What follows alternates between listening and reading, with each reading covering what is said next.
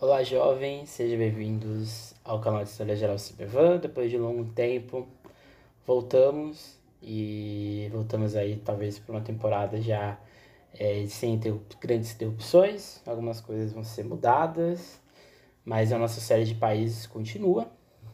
Acho que hoje não é bem uma série de países, né? Hoje é uma série para a gente entender o que está acontecendo nos Estados Unidos da América, talvez o estado mais rico aí do país mais rico do mundo, um país que se vende né, como um modelo social e econômico a ser seguido, e que talvez entre em colapso e talvez não, né? Pela segunda vez entra em colapso em rota de coalizão com seus cidadãos.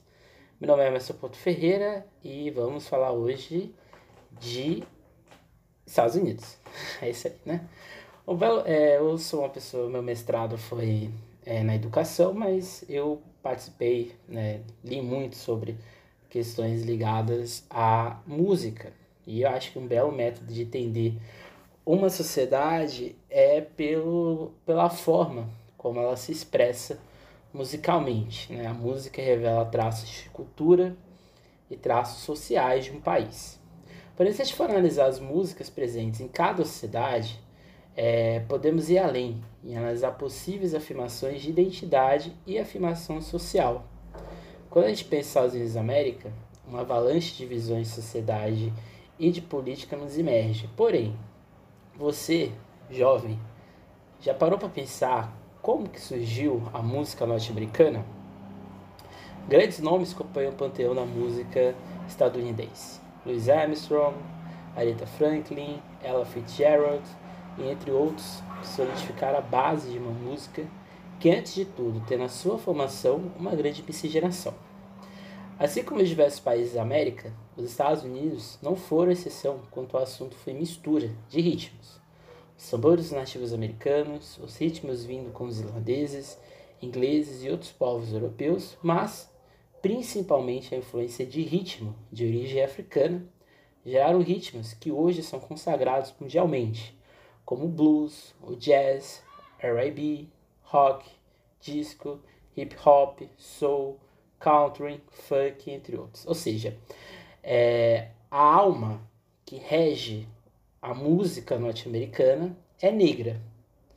Né? Todos esses ritmos musicais que eu acabei de citar têm nos seus precursores e obrigatoriamente é, artistas negros. Né? A gente está falando aqui de personalidades que construíram a identidade musical dos Estados Unidos e que nos leva ao primeiro ponto, né?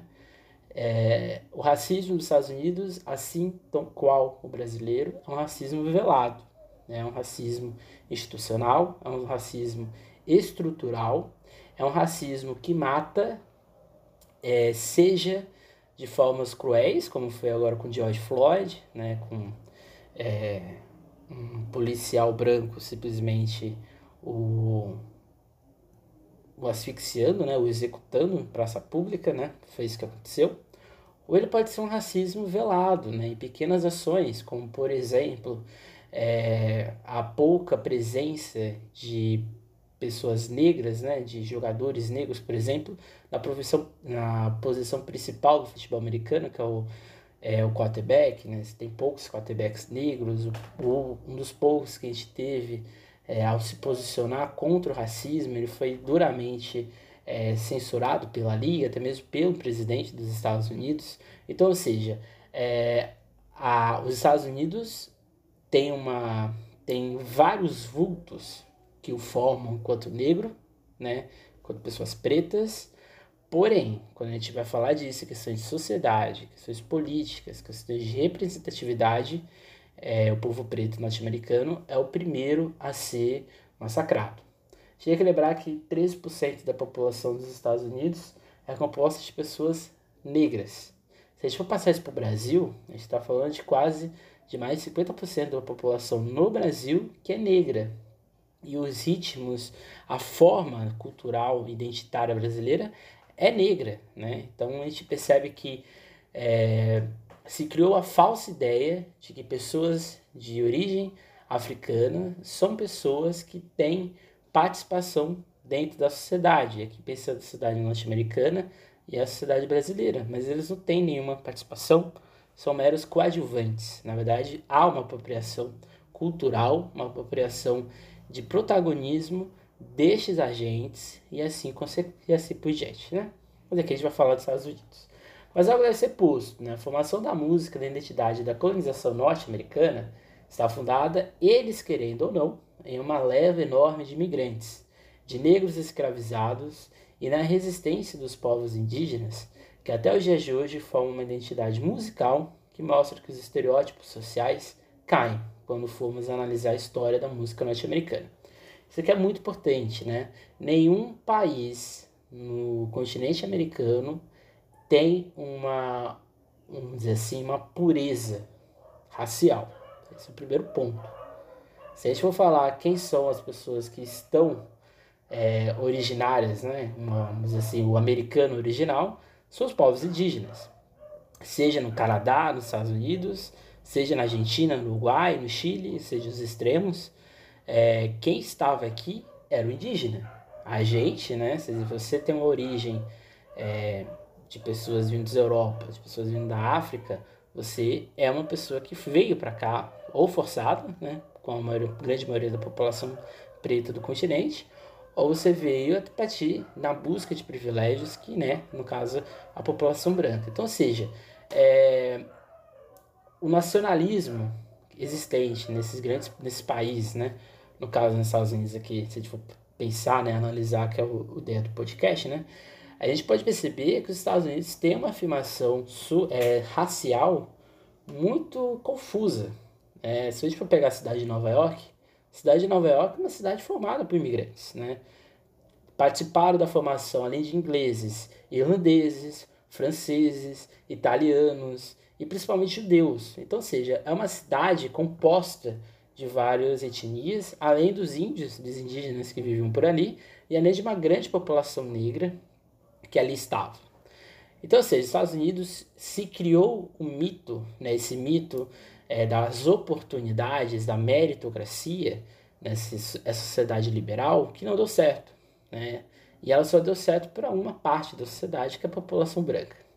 Historicamente, a gente pode perceber isso, né? Se a gente for analisar o processo de formação dos Estados Unidos, é um processo de formação muito estranho, é muito truculento, né? Então, é uma terra né, de pele vermelha, né? Que são, no caso, como são chamados os nativos americanos, de Redskins, e os Silks, Cheyenne, Apache, Creek, Cal, Arapaho, Comanche, Cherokee, Navarro, Hops, entre outros, podem parecer nomes desconhecidos e que de certa maneira foram feitos para realmente ficarem esquecidos. Todos esses são nomes de grupos nativos norte-americanos que habitaram a região que hoje são os Estados Unidos. Estados Unidos né? O que eles tinham em comum? A duração natural e, acima de tudo, ao grande espírito que era a terra. Quando falamos de Estados Unidos, pouco vem na nossa cabeça, né? Os indígenas, ou até mesmo, nem imaginamos que eles existissem. Embora o indígena, embora o indígena norte-americano seja muito estereotipado nos esportes, na televisão, na vida cultural norte-americana, norte-americana demorou muito para que os mesmos fossem reconhecidos como cidadãos. Fato que ocorre somente em 1924 pelo Congresso. Isso mostra como, ao longo dos anos, a relação de nativos com os americanos foi mudando. Isso aqui é muito importante, né? É, as, a, os chamados grupos minoritários dos Estados Unidos, né, os indígenas, latinos e, e afro-americanos, é, eles demoraram muito para terem o mínimo direito de serem reconhecidos como cidadão dentro das emendas constitucionais da Carta Magna dos Estados Unidos. Então você pensa, né? Os Estados Unidos está ali no processo de formação ali por volta de 1700 e assim por diante, 1600, e só em 1924 que foi reconhecido direitos para a população indígena, que já tinha sido largamente exterminada, né? O processo de formação de colonização americana se baseou em uma colonização de terras descobertas. Tanto os franceses como os ingleses não eram nada amistosos com os nativos, assim como os espanhóis e portugueses, aqui não é nenhuma novidade. Só que diferente de lá, as perseguições e conflitos fizeram com que os nativos fossem se afastando na região leste dos Estados Unidos para o oeste. Isso devido ao fato que as 13 colônias né, se instalarem na zona costeira, como no, no caso no Oceano Atlântico, fazer os ativos se aproximarem na região do rio Mississippi. Como é de conhecer, o rio Mississippi fica ali mais ou menos no meio dos Estados Unidos, é um, um dos principais rios, né? E que está ali na parte sul, né? principalmente dos Estados Unidos. Como é de conhecimento de todos, os indígenas norte-americanos eram povos de vida nômade e com pouca hierarquia social. Viviam sob a liderança de um líder, que era escolhido de acordo com a sua experiência de tempo, mas com o processo de dependência e pelo destino manifesto, que veremos logo em breve, começou a marcha para o oeste, com isso, uma brutal perda da identidade indígena. Ou você assimilava a ideia de nação norte-americana, ou você era forçado a tal prática. Em casos graves, a morte era um jeito mais fácil para os donos da terra, e um processo ficou conhecido como as guerras indígenas. Isso aqui é muito importante. Os Estados Unidos passam por duas marchas, né? Uma marcha da morte, que é essa marcha indígena, quando os indígenas saem das, dessa zona litorânea, né, aqui do, Atlântico, do Oceano Atlântico, e vai em direção ao Pacífico. A gente tem que lembrar, né, é, que o, é, o movimento indígena no norte do, do continente eram de populações seminômades, não existiam grandes sociedades, eram povos do deserto e povos do gelo, e alguns da floresta, mas todos ligados à ideia do xamanismo, né? Essa ideia do misticismo da natureza, dos animais e assim por diante. Então, ou seja, eram povos que não eram vistos como pessoas é, corrigíveis. A gente tem que lembrar que, diferente da Espanha e de Portugal, que a gente teve um processo de colonização católico, é, está falando de pessoas que vêm do, de, de, de, regiões, né, no caso principalmente da Inglaterra e Irlanda, mas principalmente da Inglaterra, que tem uma origem é, protestante.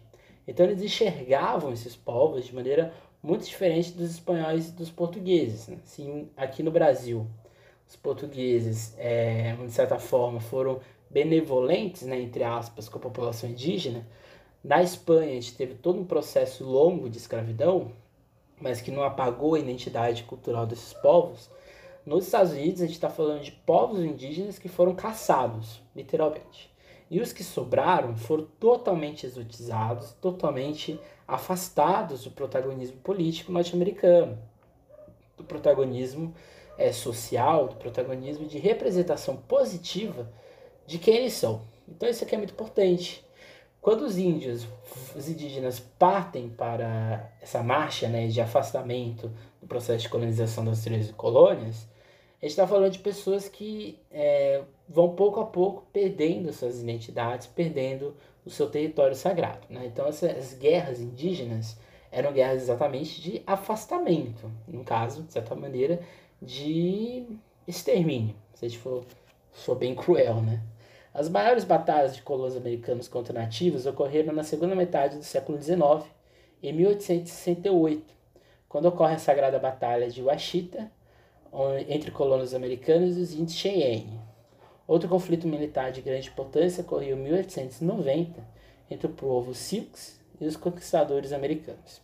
No começo do século XX, grande parte do território central e oeste dos Estados Unidos tinha sido conquistado pelos colonos americanos e os povos e os poucos indígenas que existiam é, sobreviveram às guerras, ficaram confinados em pequenos territórios é, vales, é, não seria uma reserva indígena como aqui existe no Brasil. São zonas, é, assim, de pertencimento cultural desses povos, certo? E como que chega a colonização? Né? A colonização dos Estados Unidos, diferente, do, diferente como sempre, né? diferente da Espanha de Portugal, foi muito complexa. Se no Brasil é, a gente tinha um, um grande entrave, que era a Serra do Mar, em que as pessoas os colonos chegam, vem uma montanha, uma serra gigantesca, difícil de acessar. É, isso entravou durante muito tempo a interiorização do Brasil. Quando eles passam essa barreira, eles começam a diversificar ainda mais a economia e, de certa forma, chega-se o ouro, uma diversificação maior, diversificação maior na agricultura e assim por diante. Na Espanha não tinha muita dificuldade, né? A América Espanhola foi uma, uma colonização mais direcionada, né? Existiam zonas agrícolas na Venezuela, na Nova Granada, existiam regiões de mineração, como no México, no Chile e no Peru, existiam regiões de gado, como era aqui, é, como era na Argentina e no Uruguai, Existia uma região mais administrativa, se podemos dizer, que era o México. Existiam regiões também agrícolas, que era exatamente ali no Caribe. Então, ou seja, as, existia na, por, pela parte espanhola uma diversificação maior. Então, a colonização foi mais direta. No Brasil demorou um pouquinho mais. Nos Estados Unidos, isso não foi tão fácil, né? Diferente do, do que existia na parte sul e central, o norte, né?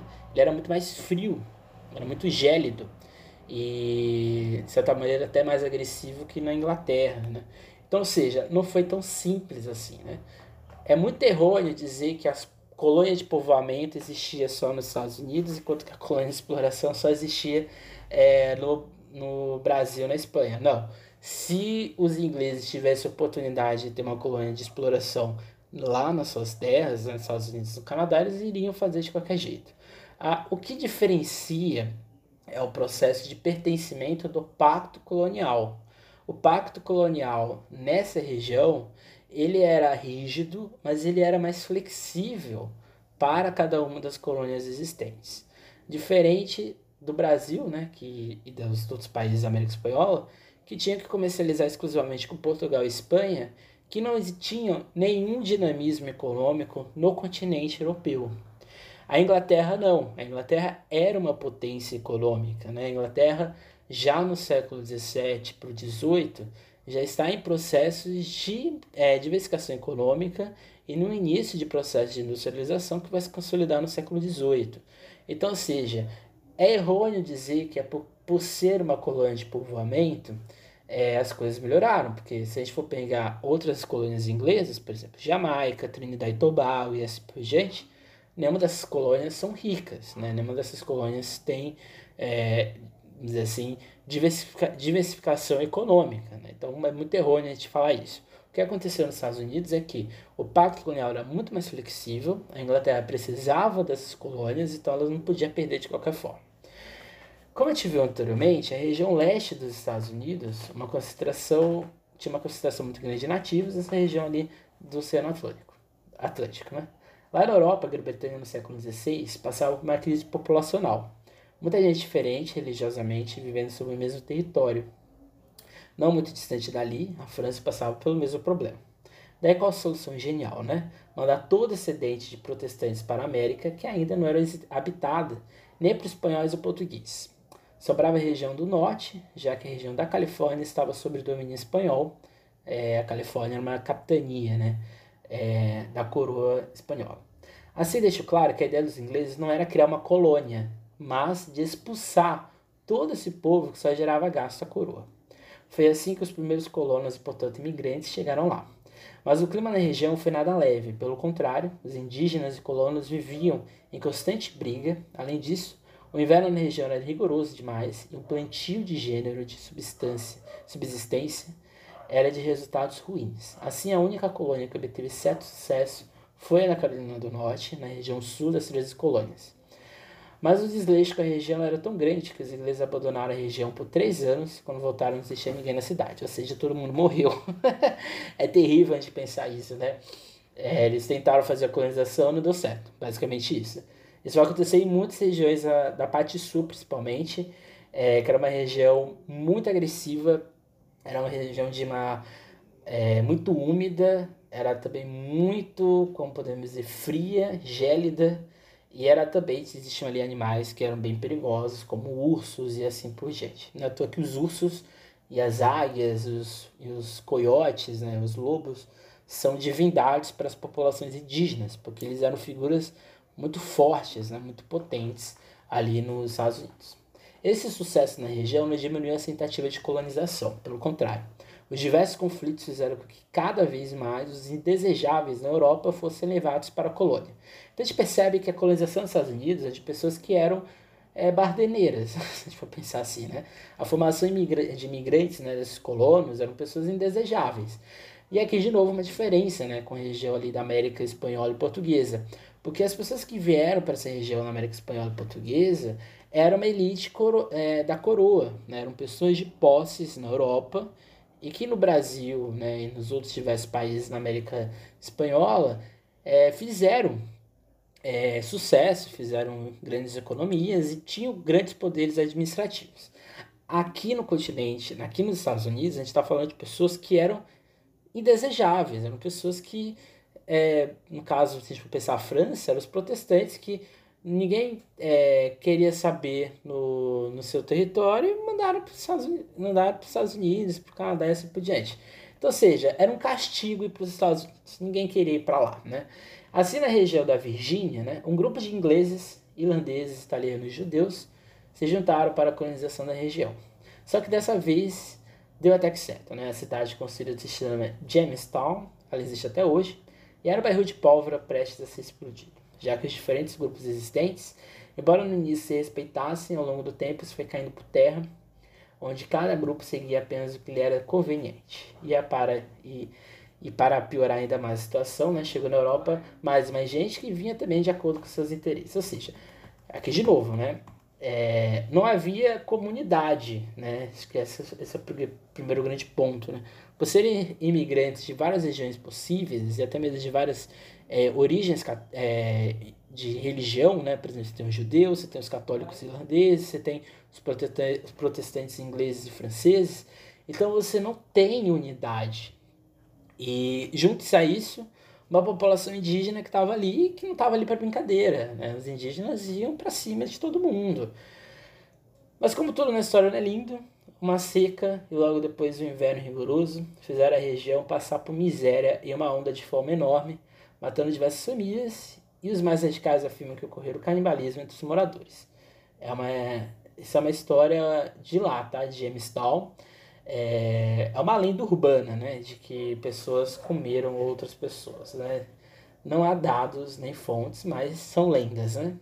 Mas como toda história tem um seu herói, essa aqui não foge à regra. Foi assim que John Smith chega à região e com uma ideia, né? Se aproximar da filha do líder tribal em troca, receberam alimentos. Ele consegue, se casa com a filha do líder, e o nome dessa moça, né, essa bela indígena, era Pocahontas, né, que salvou Jamestown. Assim, os poucos colonos na Virgínia foram trocando a busca por pedras preciosas pela plantação de tabaco, um produto bastante apreciado na região do Caribe, mas ficou conhecido mais tarde como comércio triangular.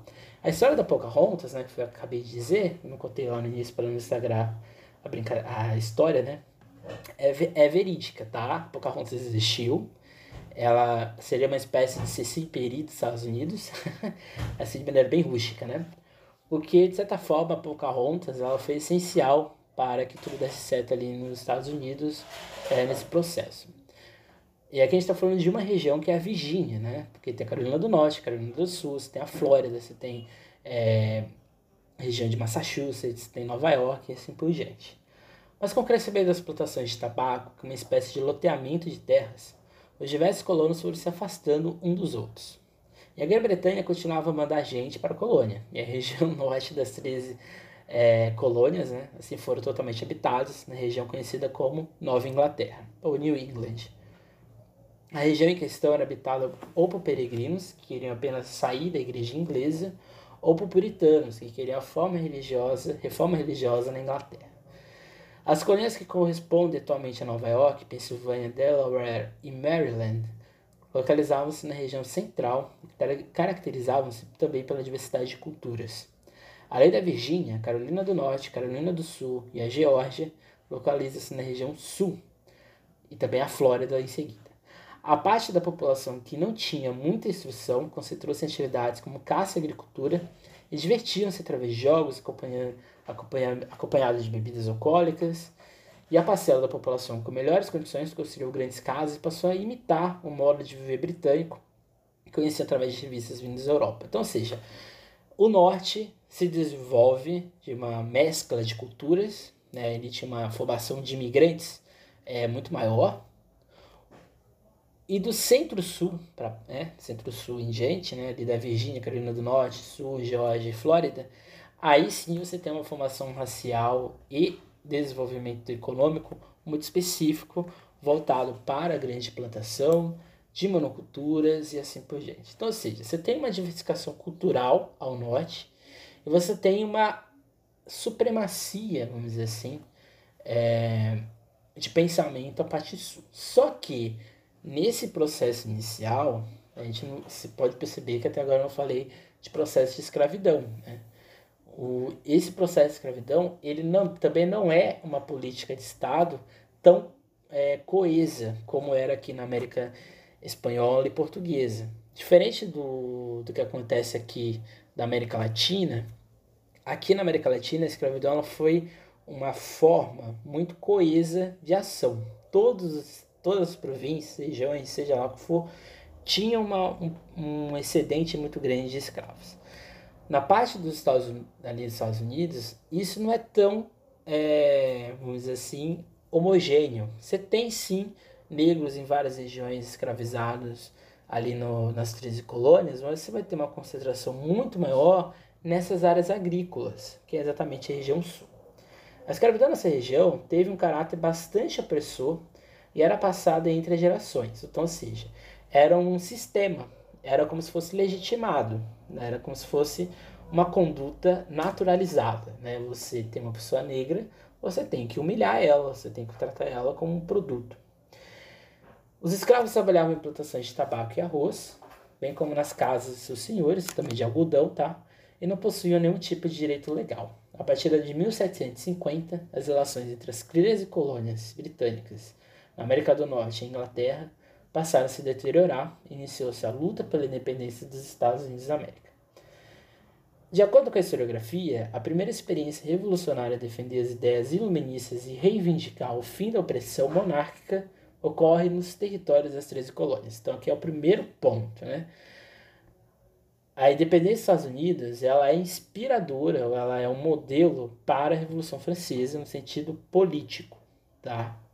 A Revolução Francesa é a primeira revolução vamos dizer assim, de cunho popular que tem no mundo, mas é um processo de dependência nos Estados Unidos que vai inspirar não só todas as colônias do continente é, americano, como vai ser fundamental para, é, vamos dizer assim, ratificar o pensamento iluminista existente na Europa. De posse da coroa britânica, as três colônias desenvolveram certas peculiaridades econômicas, políticas e culturais sem contar com o modelo homogêneo de exploração social de colonial, os habitantes dessa região tinham uma relação diferente com sua metrópole. O primeiro processo de dependência no continente ocorre na colônia da Grã-Bretanha, nos Estados Unidos.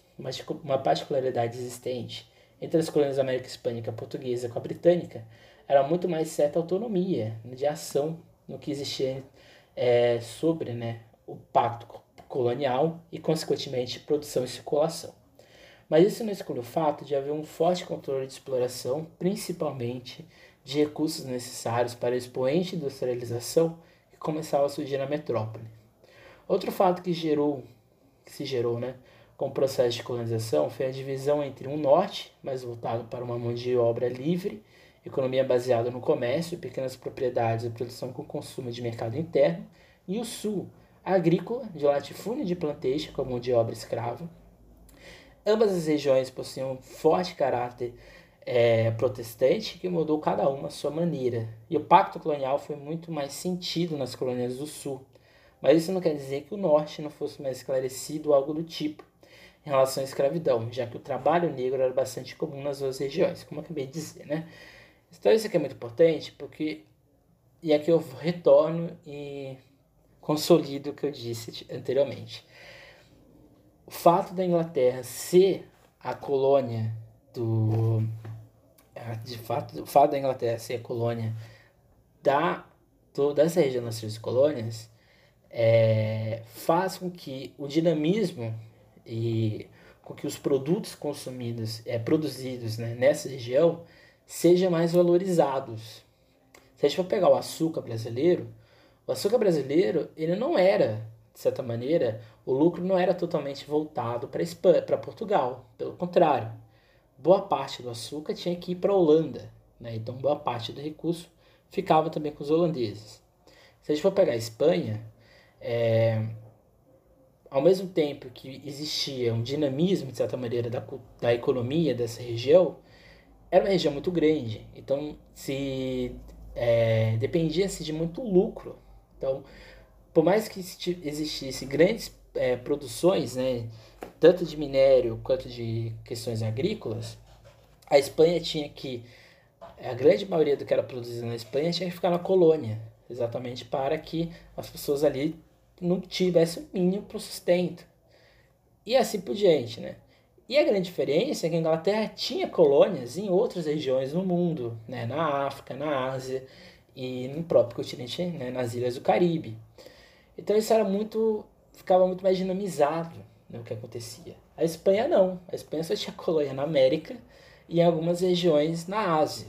Portugal tinha colônias é, na, na, na África e na Ásia, mas mesmo assim não chegava nem perto do que era produzido no Brasil. Então isso fez com que essa população dos Estados Unidos se revoltasse mais do que a população aqui da América Latina. Porque se o processo de dependência da América Latina, né, ali hispânica, na América Espanhola, foi uma questão de busca de poder político entre chapetones e crioulos, no Brasil foi um acordo né, que gerou apenas a extensão é, dos portugueses no Brasil. Nos Estados Unidos, isso não era nem cogitado. Era a população querendo poder para ela. Então, aqui existia um, um, um leque um pouco maior de, atitu de atitudes e ações. Isso aqui é muito importante, né? Porque é a população burguesa, branca, né, norte-americana, querendo poder para ela como um todo, né? Coisa que não acontece, por exemplo, na América é, espanhola. Só que em ambas as regiões, os negros indígenas vão ser colocados de lado. Tá? Isso aqui é muito potente. A independência ganha força nas colônias quando, em 1756, ocorreu o conflito armado entre França e Grã-Bretanha, a Guerra dos Sete Anos. A guerra em si era pela posse das 13 colônias, já que ambos possuíam interesse na região em questão. Com o fim do confronto, a dívida que os britânicos contraíram foi grande e as consequências caíram direto na colônia, ocorrendo um aumento de impostos. Com o aumento, os colonos fizeram protestos e manifestações contra a Inglaterra. Dentre os impostos destacam a lei do chá, que deu o monopólio do comércio de chá para a companhia comercial inglesa, a lei do selo, todo produto que circulava na colônia deveria ter um selo vendido pelos ingleses, e a lei do açúcar, em que os colonos só podiam comprar açúcar vindo das Antilhas inglesas. Você perceba que esse, essas medidas de impostos são muito parecidas com os impostos da mineração no Brasil. É, se você quiser saber mais de mineração no Brasil, é, tem um podcast lá que a gente fala exatamente da questão econômica, né? É, né, envolvendo isso daqui, né? Então a gente percebe que a única coisa comum, talvez, no pacto colonial era exatamente os impostos, né? Claro que isso gerou descontentamento geral. Em 1773, em Boston, ocorre a festa do chá, quando os colonos invadem navios ingleses e jogam sacos de chá no mar, vestidos de indígenas americanos.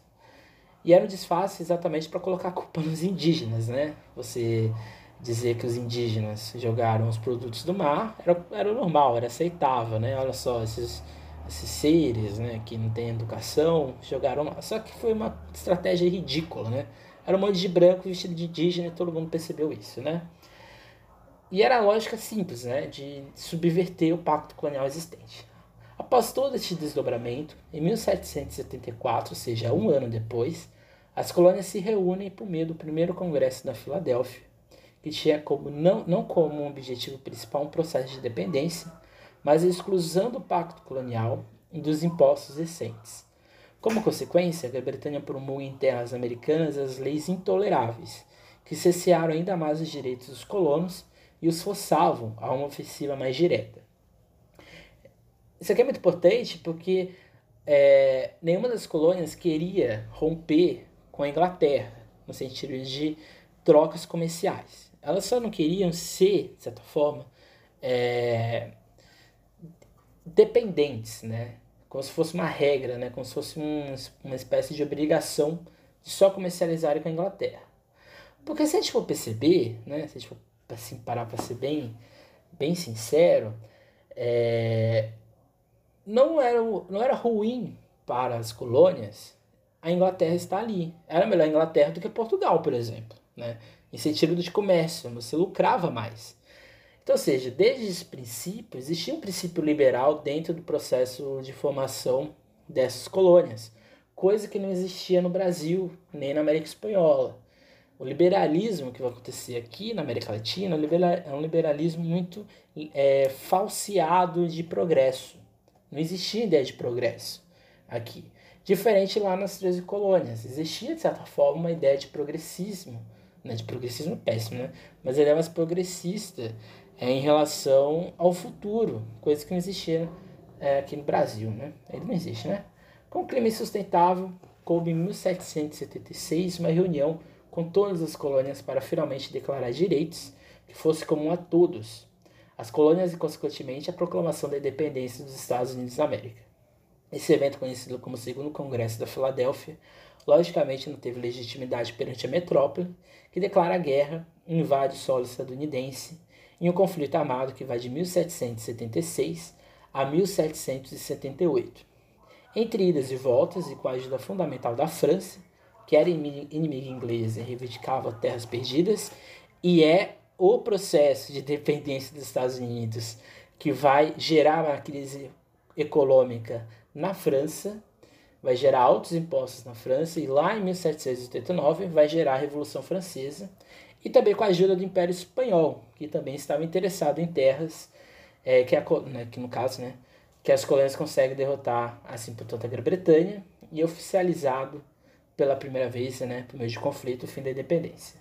Só que só em 1787 que vai ficar pronta a Constituição dos Estados Unidos, com forte característica iluminista.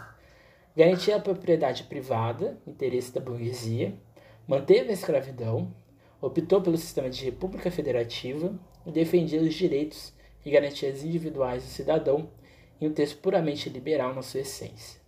Fato é que o processo de dependência gera muito mais um armistício entre as colônias do que uma conciliação. A diferença entre o meio econômico social de crescimento e de gestão do novo país gera um conflito interno que opõe ambos, sendo conhecido como guerra de secessão, que a gente vai ver agora em seguida. A gente pode perceber, é, ao longo do processo de independência norte-americana, não havia dentro do território recém-criado uma unidade do que era ser estadunidense. A gente tem ali uma Constituição que é criada, certo? Em 1782, 87, desculpe. Você diz ali que todo mundo tem direitos e blá blá blá blá blá blá. Você escolhe a população negra indígena e assim por diante. Ou seja, uma ideia bem meritocrática. Mas você não tem um modelo, né? Se podemos dizer. Não há uma unidade, seja entre esse sul agrícola e esse norte, esse norte mais voltado para a indústria e assim por diante. Então, ou seja, não há nenhuma possibilidade de diálogo. Então, qual é o estadunidense que deve ser, vamos dizer assim, é, um modelo? Esse do sul, totalmente racista, supremacia branca? Ou esse do norte, mais, mais é, assim, progressista, mais liberal, mais meritocrático, que em tese é um pouco mais flexível com a população negra. Então isso aqui é muito importante. E isso vai gerar, no caso, né, é, uma falsa ideia de homogeneização e uma falsa ideia de unidade em sociedade. Né? Além disso, você tinha uma grande população de imigrantes é, que, que começa a chegar ainda mais de várias regiões do mundo você tem uma população de nativos enorme e uma população de negros que está ali agindo. Então, ou seja, Unidos já nasceu errado, se assim podemos dizer, né? Quando você constrói uma Constituição que, em tese, é inclusiva, se a gente for virar a página, a gente começa a perceber que ela não é inclusiva. Ela não tem nos símbolos que a forma populações no geral. Ah, professor, mas isso, se a gente for juntar todas as populações, né, dá ali em torno de 25% da população dos Estados Unidos. É pouco? Não. Né? Um Estado que se diz para todos, ele tem que governar para todos. Ele não pode gerar uma falsa ideia de que todos têm é, todos têm oportunidades. Porque isso é, isso é você vender, um, na verdade, um discurso de que se você não é parte hegemônica da sociedade dos Estados Unidos, você não tem oportunidades. E essa oportunidade tem um limite. E, e as, dizer assim, os seus, é, suas condições de vida também têm limites. Dessa forma, existiam dentro do território duas maneiras de ver a construção do país. Enquanto o Sul tinha privilégio de ter um clima bom e um solo decente para plantação, coube a nós descontentar com o processo industrial e com comércios locais. Mas faltava um discurso que unisse todos os antagonismos existentes entre ambas as partes. Faltava um discurso de nação. E assim surge o Destino Manifesto. A doutrina do Destino Manifesto, isso aqui é importantíssimo, isso aqui cai no vestibular, isso aqui é importante não só para o vestibular, para a sua vida, para você entender os Estados Unidos. Porque a ideia do Destino Manifesto, ela existe até hoje. Né? E aqui a gente está falando é, do século XIX, né? E já se passaria quase 200 anos. A gente está nesse mesmo pensamento.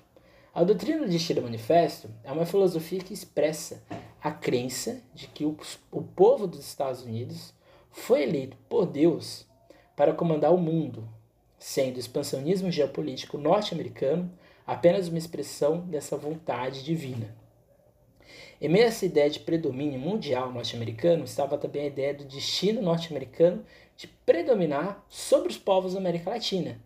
Então, ou seja, você junta a ideia de que somos predestinados por Deus e a ideia de que a gente tem que salvar o continente que está preso nas amarras do colonialismo, você cria você tenta criar nesse povo, nesse, nesse povo dos Estados Unidos, que por mais que você seja do sul, por mais que você seja do norte, todos nós juntos temos um único objetivo no mundo, que é salvar por meio de Deus a nação, as nações ao redor do globo.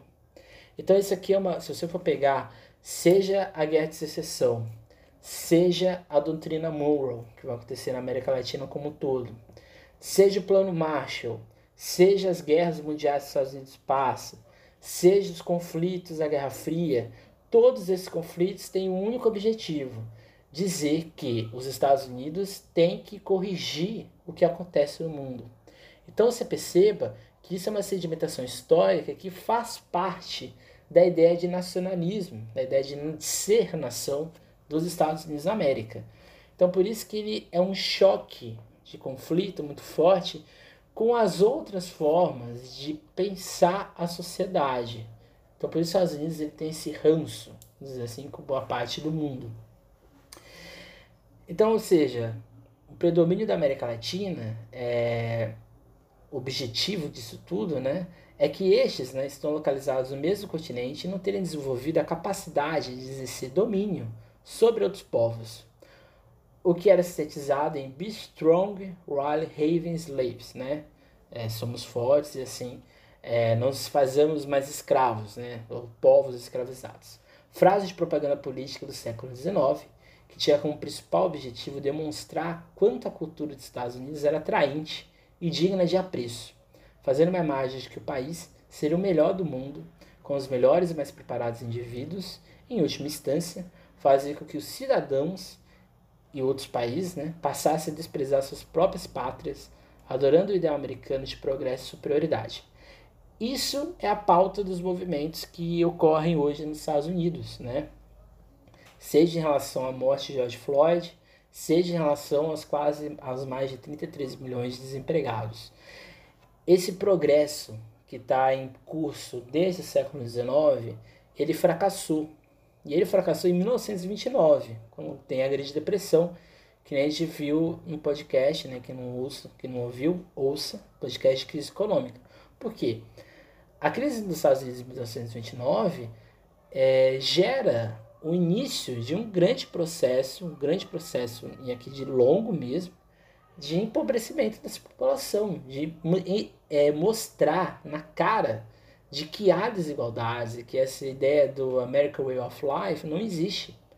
Então isso aqui é muito importante. Se vendeu durante mais de 200 anos que o, que o progresso norte-americano estava exatamente na sua vontade, estava no seu mérito. Só que isso cai por terra de novo quando os Estados Unidos entram em crise, não só em 2008, mas agora em 2020.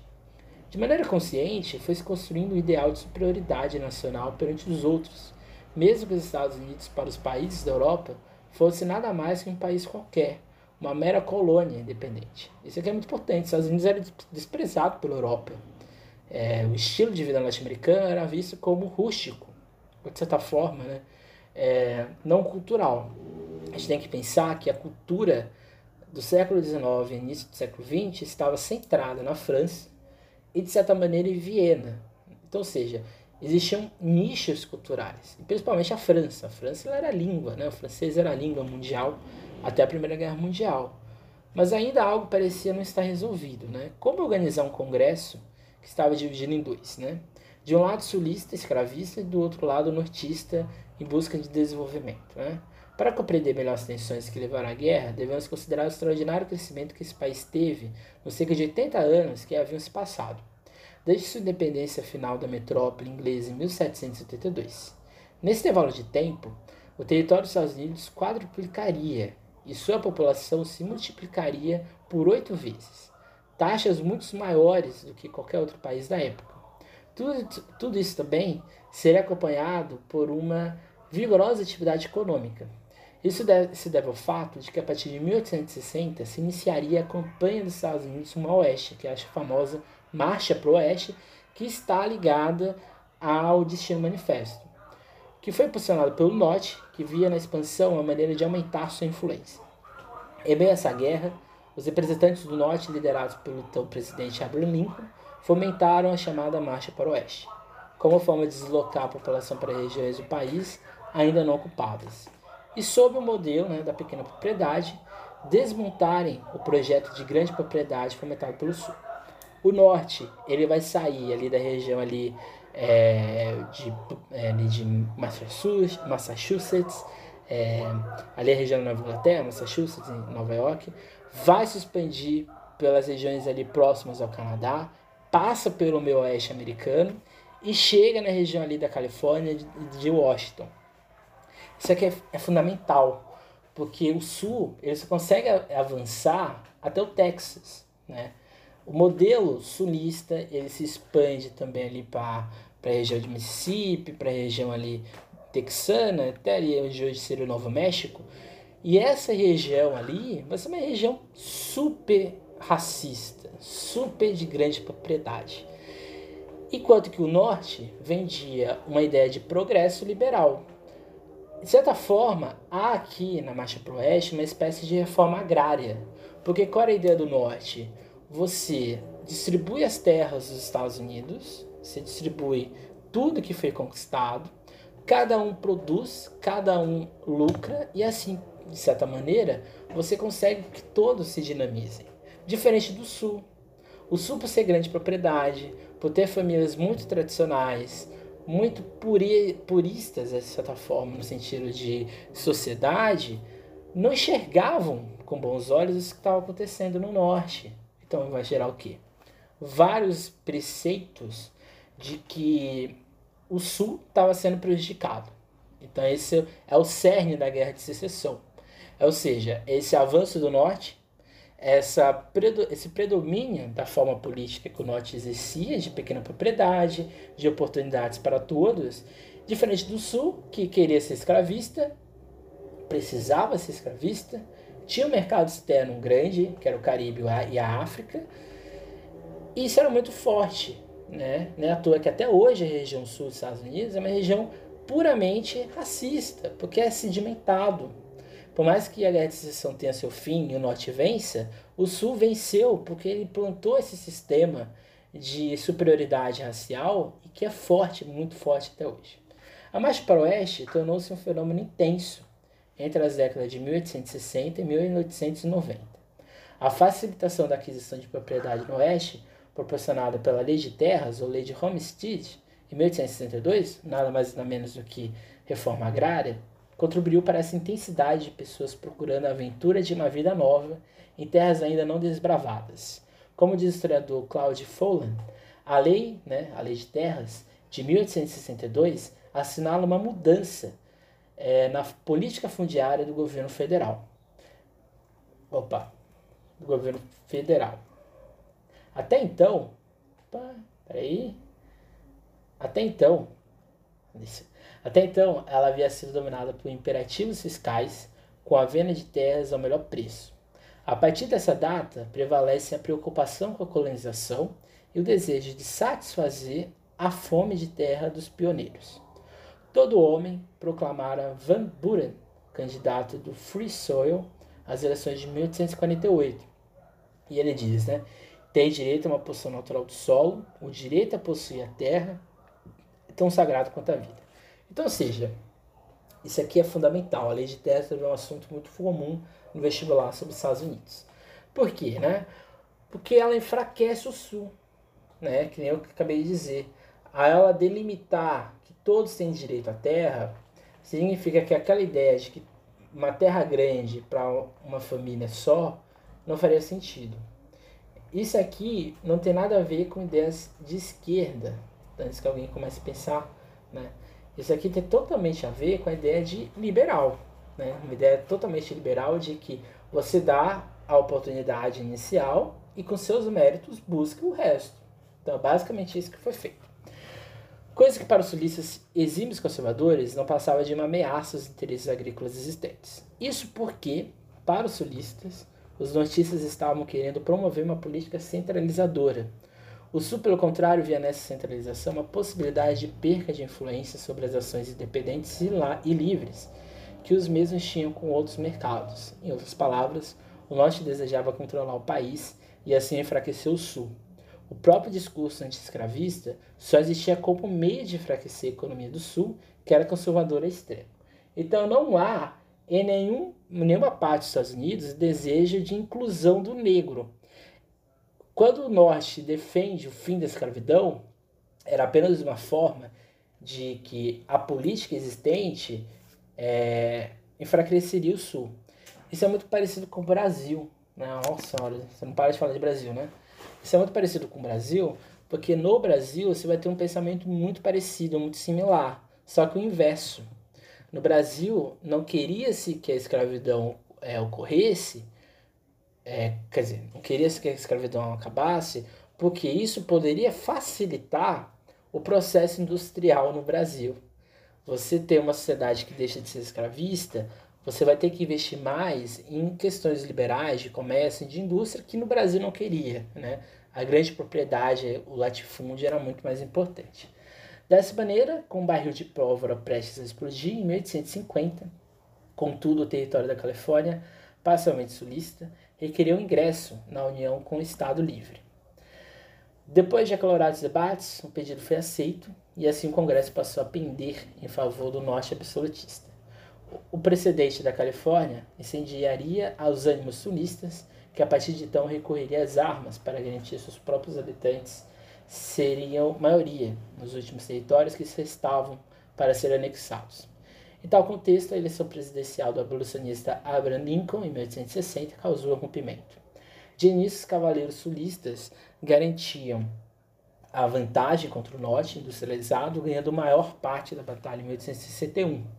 A desvantagem notícia obrigaria Lincoln a tornar a libertação dos cativos negros o objetivo da guerra com a declaração de emancipação.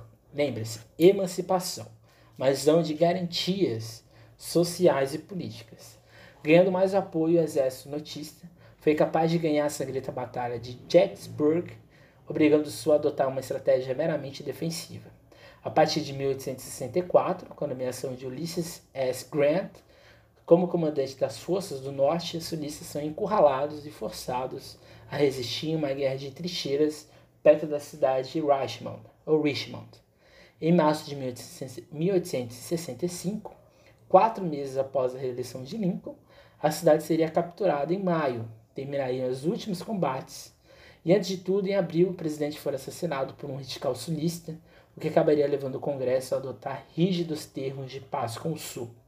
Essa medida que acabaria por iniciar o percurso histórico que levaria à consolidação da forte segregação dos negros nos estados sulistas, é, e assim, né, uma, vamos assim, de certa forma, ainda existe né, essa ideia dos confederados ali nessa região. Ou seja, a guerra de independência dos Estados Unidos e a guerra de secessão, elas são totalmente baseadas num pensamento liberal, num pensamento de progresso, num pensamento de que vamos dar armas aos cidadãos, vamos dar as armas serão as terras, eles se virem. E com isso a gente vai lucrando com o que está acontecendo, né? Daqui em diante, quase tudo dos Estados Unidos você já deve saber, né? E a gente, de certa forma, eu aqui de certa forma já falei. Os Estados Unidos entram na, na passa por uma crise muito grande. Os Estados Unidos se consolida enquanto nação na Primeira Guerra Mundial, quando ele entra ali com uma espécie de força maior. Existia uma espécie de pacto. Os Estados Unidos não queria, ou eles eram obrigados a não intervir no que acontecia na Europa.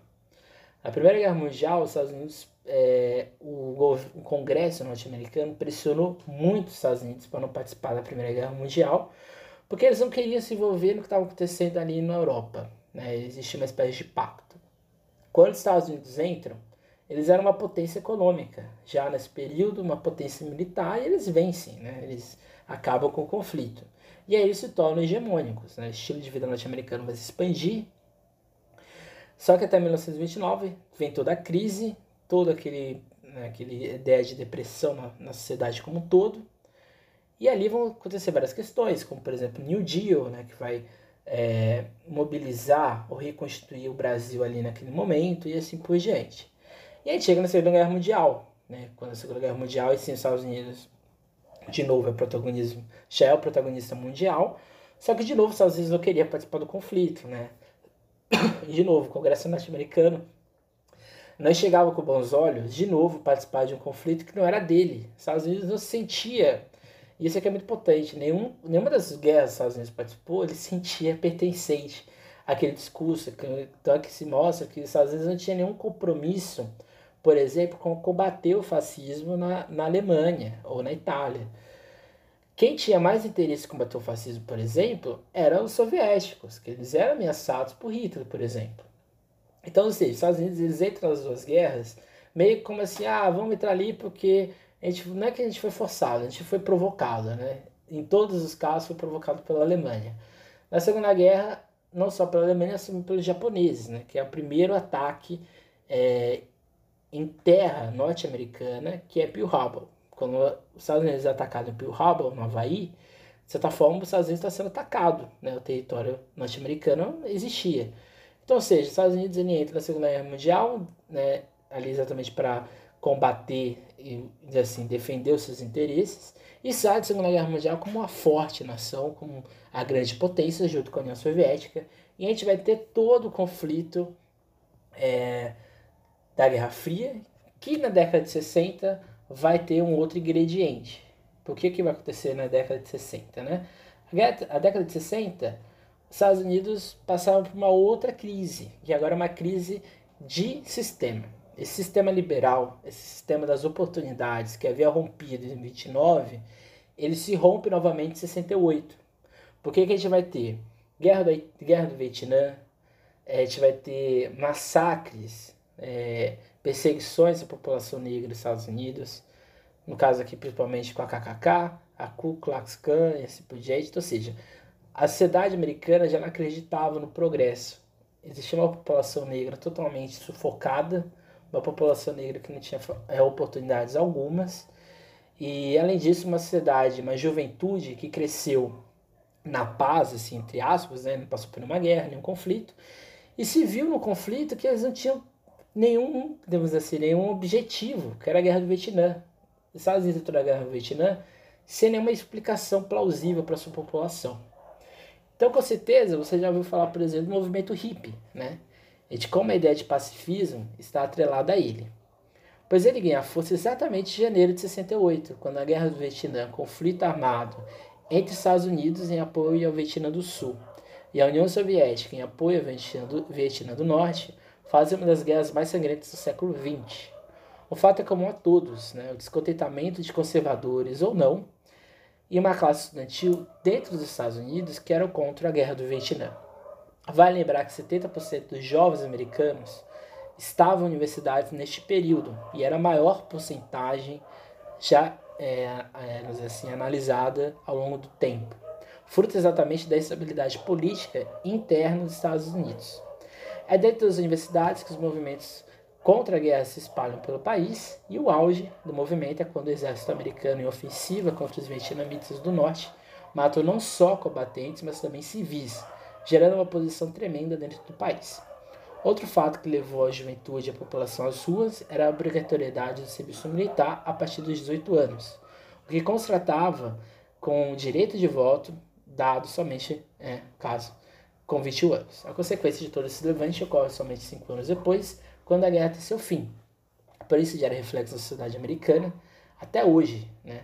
como por exemplo, o serviço ao exército se tornou facultativo e os questionamentos do conflito dos Estados Unidos se tornaram cada vez mais raros dentro da sociedade americana.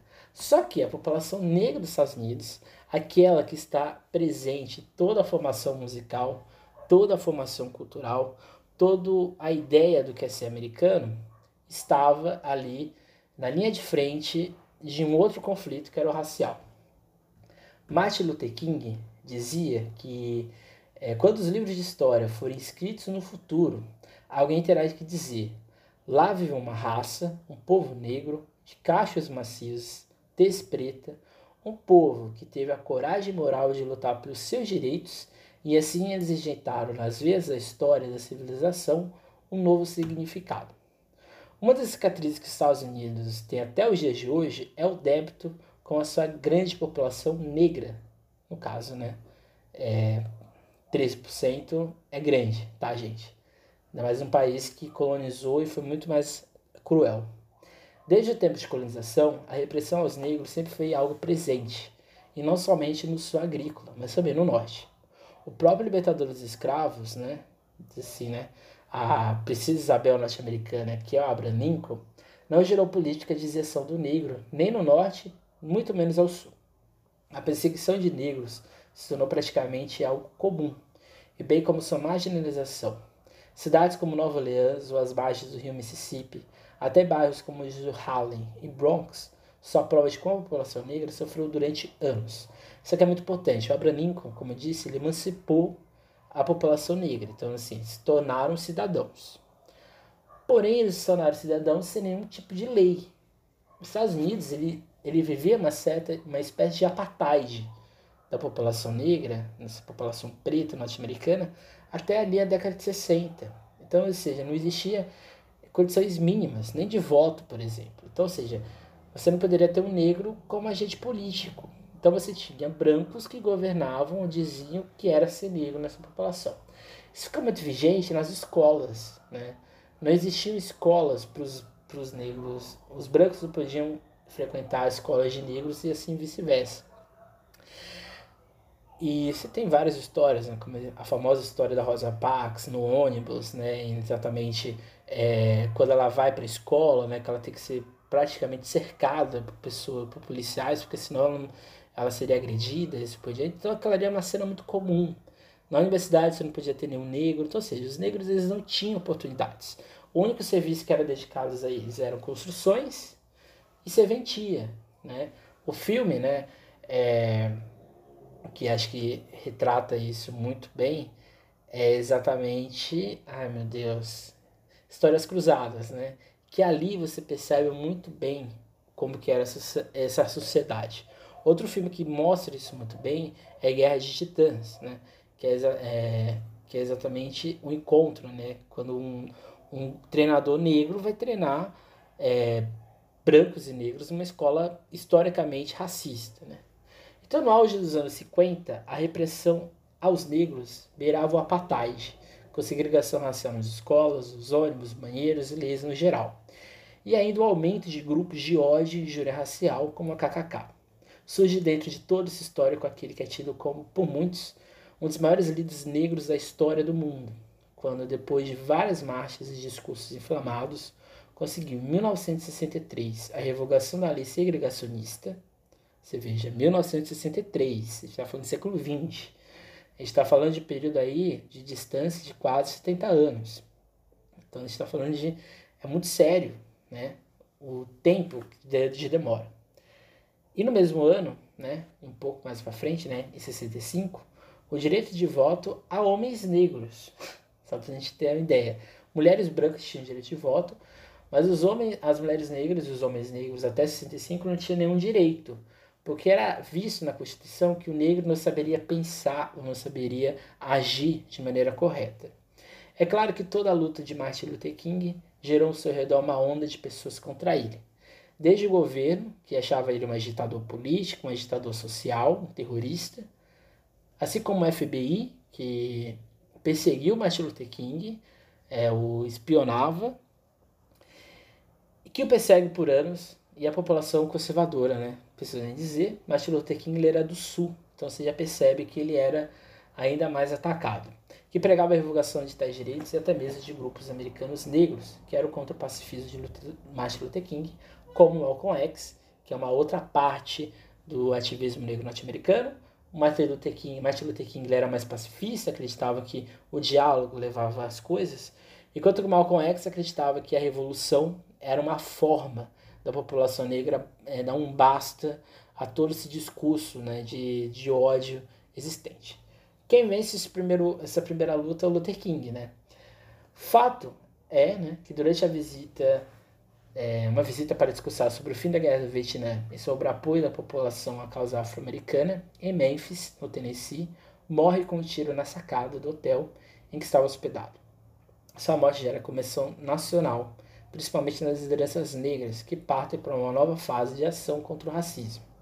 São as Panteras Negras, que vão defender uma busca pela igualdade por meio de discurso muito duplo. Um lado pendia para uma inserção do negro dentro da história americana e acesso às escolas e universidades. Já outra ala do movimento dos Panteras Negras defendia nacionalismo negro dentro dos Estados Unidos e uma negação à cultura americana que explorou todo o povo negro. Você perceba que esse discurso ele está em voga até hoje nos Estados Unidos, né? A população negra norte-americana, ela não se reconhece enquanto população. Ela não se reconhece dentro desse estado racista. Então, por que ela tem que atender os interesses de uma polícia, de governadores, esse por diante, que não os atende? Então, esse é o cerne de todo o movimento que acontece hoje nos Estados Unidos. Os meios de se obter Tais reformas seriam ou por meio de protestos e, consequentemente, de mudanças, ou por meio de conflitos armados ou não. Outro meio de afirmação das panteras negras se encontra na afirmação da identidade negra, como os Black Powers e a estética africana. O auge do movimento ocorre nas Olimpíadas do México em 68, quando Tommy Smith e John Carlos fazem um protesto durante a premiação da prova dos 100 metros, levantando as mãos direitas com uma luva negra e de punhos cerrados durante o hino. Podemos dizer que as lutas de Martin Luther King, depois dos Panteras Negras, foram o início do grande marco contra o racismo e a isenção do negro na sociedade e nas leis jurídicas do país. Embora esteja longe de uma perfeição e os abusos negros ainda sejam frequentes, os Estados Unidos é graças a essa geração de 68 que as coisas começaram a ter mudanças. Claramente, as mudanças não ocorreram, ou no caso, de certa maneira, é, não deram certo, né? A ideia do podcast de hoje era exatamente é, a concepção de que tudo que aconteceu com a morte de George Floyd, né, é, um pouco menos aí de uma semana, reflete exatamente esse passado. Seja, se você for pegar, essa, essa aula ficou um pouco longa, mas é uma história muito complexa, né? É, se eu pegar tudo que eu disse aqui agora, nenhum momento é, a sociedade estadunidense, Estados Unidos, se pensou ao negro. Nenhum momento se votou. Você governar para apenas 70, 60% da sua população que é branca, você está esquecendo, você está querendo dizer que esse progresso norte-americano ele tem uma, um selo e esse selo é a cor, e a cor é branca. Então isso aqui é muito sério, isso aqui é muito é, nocivo, é um genocídio, de certa forma. Quando, quando há revoltas, revoltas populares, revoltas grandes, que não aconteciam desde a década de 60, ou seja, desde os movimentos Pantera Negra, que a gente acabou de ver, quando isso explode, você percebe que nesse momento a gente tem aquele, aquele é, perspectiva de evolução do Malcolm X. A ideia de que não dá mais para ver a morte é, levar cada um das, de pessoas negras e afro-americanas, não dá mais para ficar parado esperando a morte chegar e levar eles. A morte nos Estados Unidos, as pessoas que executam essas ações têm cor, têm um endereço né? exatamente o sistema policial norte-americano, que é super agressivo perante a população negra. E aqui eu encerro com a frase do Malcolm X. Não se tem uma revolução, uma revolução quando se ama o inimigo. Não se tem uma revolução quando se está implorando ao sistema de exploração para que ele se integre. Revoluções derrubam sistemas.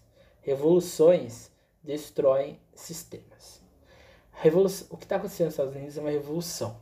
Né? Não é à toa que quando o Trump ele evoca o exército às ruas, e isso acontece pela primeira vez, e na legislação norte-americana, o presidente tem direito a evocar o exército quando há desobediência civil. Desde 1700, 1787, quando foi constituída a Constituição dos Estados Unidos, nunca na sua história houve um processo popular perante e contra o sistema existente e vigente. Os Estados Unidos passam por uma revolta, uma revolução, isso vai ter impactos não só no hoje, mas no futuro. E a gente pode dizer que quando a gente levanta né, a bandeira do Black, do Black Lives Matter, ou seja, vidas negras importam, esse movimento não vai ter fim. Ele vai continuar, ele vai se manter para que outras vidas não sejam levadas ou para que outras para que esse sistema pouco a pouco seja vamos dizer assim terminado. A gente sabe que o racismo não vai deixar de existir. Por exemplo, a KKK não é vista como uma força terrorista, mas os movimentos que estão surgindo agora são vistos como terroristas pelo presidente. O presidente é um supremacista branca, branco, é uma pessoa super racista, xenófoba e reflete uma face dos Estados Unidos, mas não toda. As pessoas que estão na rua, essa juventude, está pensando, está revolu revolucionando o país e ela não vai se calar tão fácil. Essa foi a ideia da aula de hoje. Uma aula que complementa, eu diria que essa é a aula 11.2, porque ela complementa a América Latina, que a gente está vendo. Essa aula é essencial para você entender a aula que vem, que a gente vai falar do século XIX e século XX na América Latina, principalmente nos populismos. É isso, até mais. Não deixem de estudar, não deixem de acessar nosso site, a gente vai ter um retorno dos textos e até mais.